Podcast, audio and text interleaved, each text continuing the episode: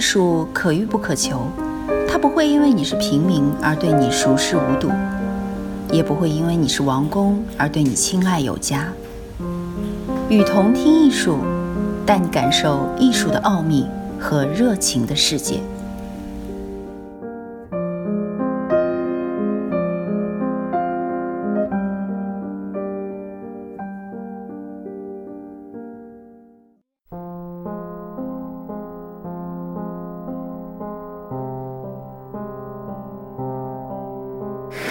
Hello，大家好，今天为大家介绍一位著名的建筑大师——弗兰克·劳埃德·赖特。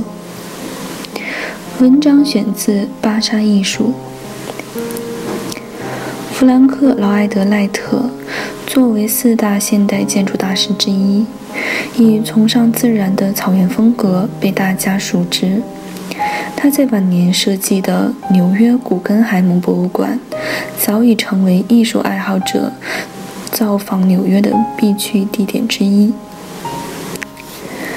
弗兰克·劳埃德·赖特出生在威斯康星州，随后和父亲曾在罗德岛、爱荷华和马赛诸塞州居住过。十一岁时，他们回到威斯康星州的麦迪逊，在山谷中日出而作、日落而息的生活，让他对自然产生了浓厚的兴趣。这也影响了他此后的建筑设计理念。十九岁时，赖特进入威斯康星大学麦迪逊分校攻读建筑。由于父母离婚。他为了维持生活，只能半工半读，最后选择了辍学。1871年，芝加哥因为一头奶牛踢翻了油灯，导致了震惊全世界的火灾。这场火灾在30小时内几乎烧毁了整个芝加哥。酿成大祸的原因是大多房屋由木材建造的，加上干燥的天气。这些都促使这场火灾愈演愈烈。正是这场惨绝人寰的火灾，刺激了芝加哥的建筑市场，也让赖特选择离开学校，前往芝加哥寻找工作机会。赖特在换过两份工作后，被摩天大楼之父路易斯·沙利文看中，进入 Atlas Sullivan 建筑事务所工作。同路易斯·沙利文工作的六年时间，不仅为赖特打下了良好的基础，还让赖特在建筑设计上转换新的视角，寻找到了属于自己的风格形式。路易斯·沙利文的功能决定形式理念一直影响着赖特，这也让他进一步完善此想法，提出了功能和形式是一体的概念。赖特因为和沙利文的利益冲突，离开了沙利文的工作室，和第一任妻子在芝加哥郊区工作生活。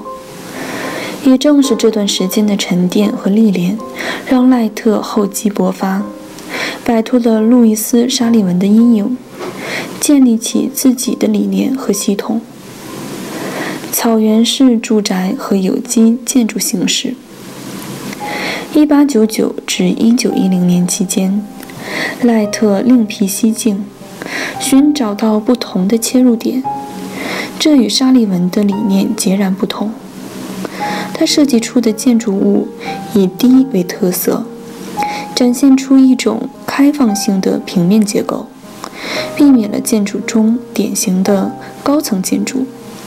这正是和沙利文设计理念的不同之处。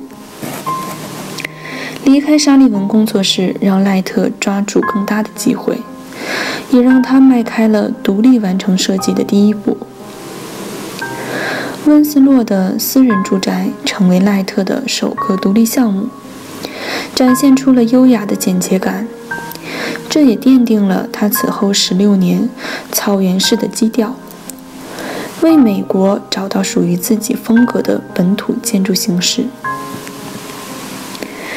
赖特的有机建筑提倡使用自然材料，让居住者感受到他们和所处环境之间的关系。这种关系不仅满足了人们的需求，还让人类同时融入自然环境之中。草原风格也是赖特理论成熟阶段的一种体现方式。他设计的楼层结构，从最初基座住宅的方形结构，过渡到建立在两条中心线上的结构。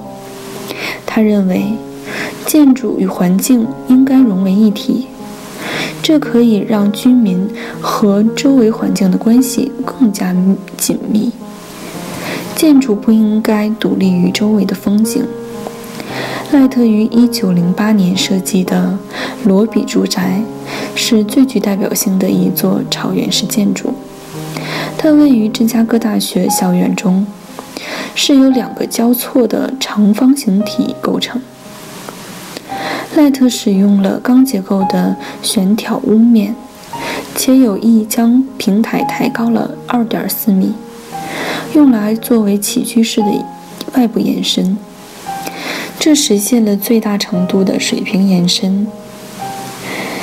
在砌筑墙面时，他使用了罗马砖作为贴面，并且用乳白色的灰泥连接水平方向的砖块，用砖色的灰泥粘住垂直的砖块，这是为了增强建筑的水平延伸感。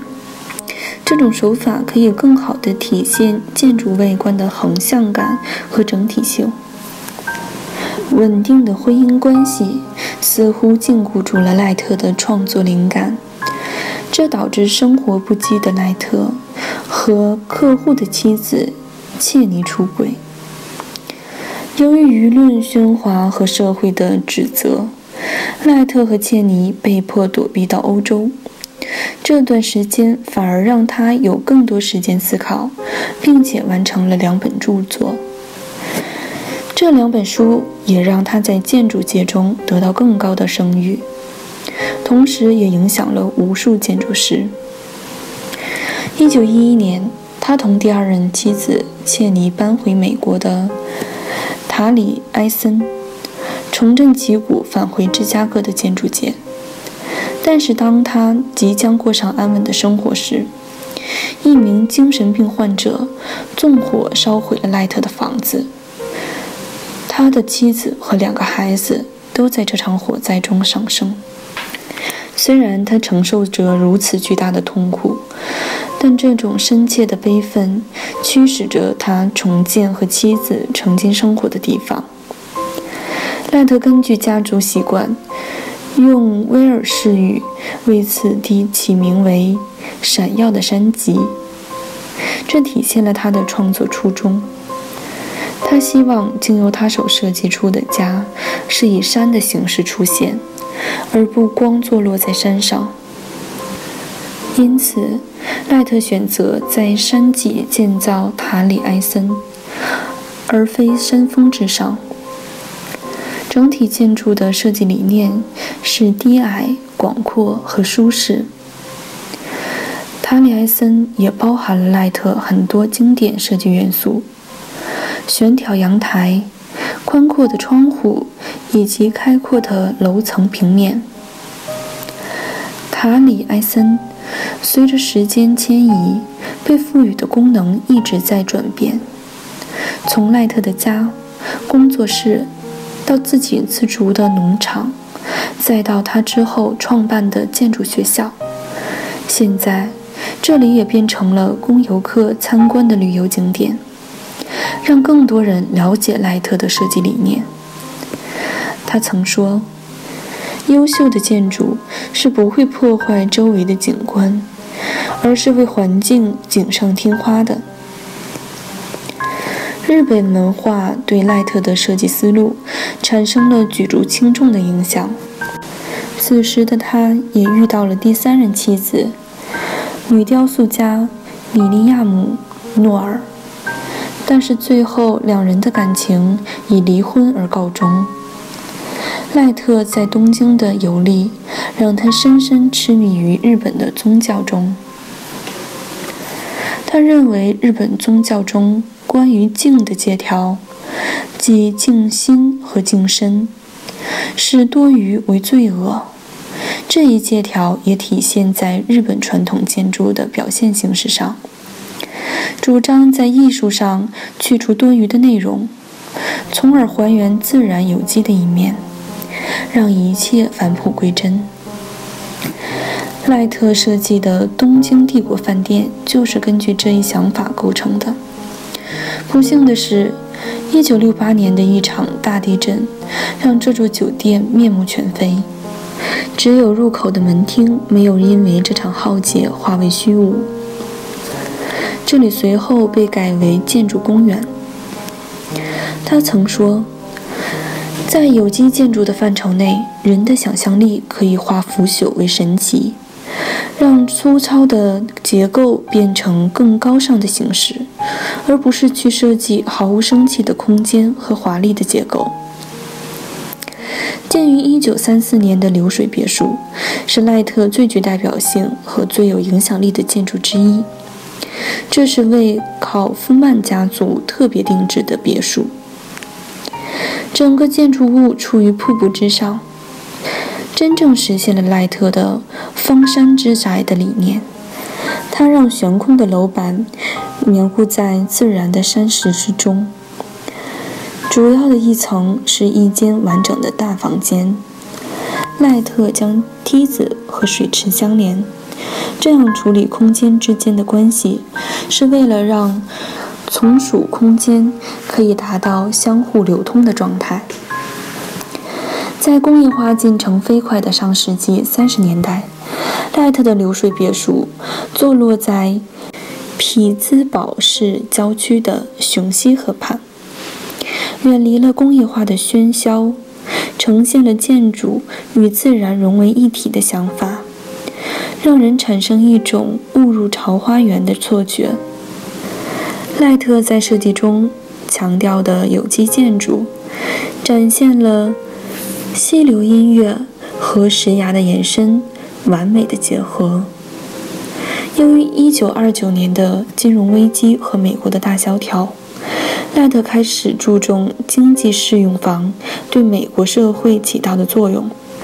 这一类房屋设计理念主要强调自然天气和建筑的关系，这也反映了经济和社会趋势的变化。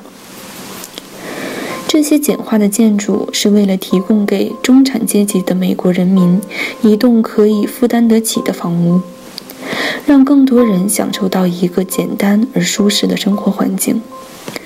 这一系列设计也让赖特开拓了新的市场。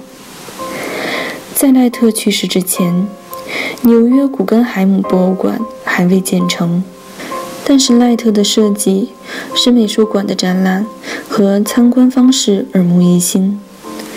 美术馆内部是呈螺旋上升式的空间，最顶部是玻璃圆顶，制造出与众不同的采光效果。参观时，观众根据展览可以选择先乘电梯到最顶层，然后顺坡而下。艺术作品展示在沿着坡道的墙上，观者可以一边沿着坡道向下走，一边欣赏展览中的作品。这种独一无二的观展方式虽然最早饱受争议，但是没人能否认赖特独具一格的设计理念。赖特提出的新理念赋予了冰冷的建筑以更多层次的意义。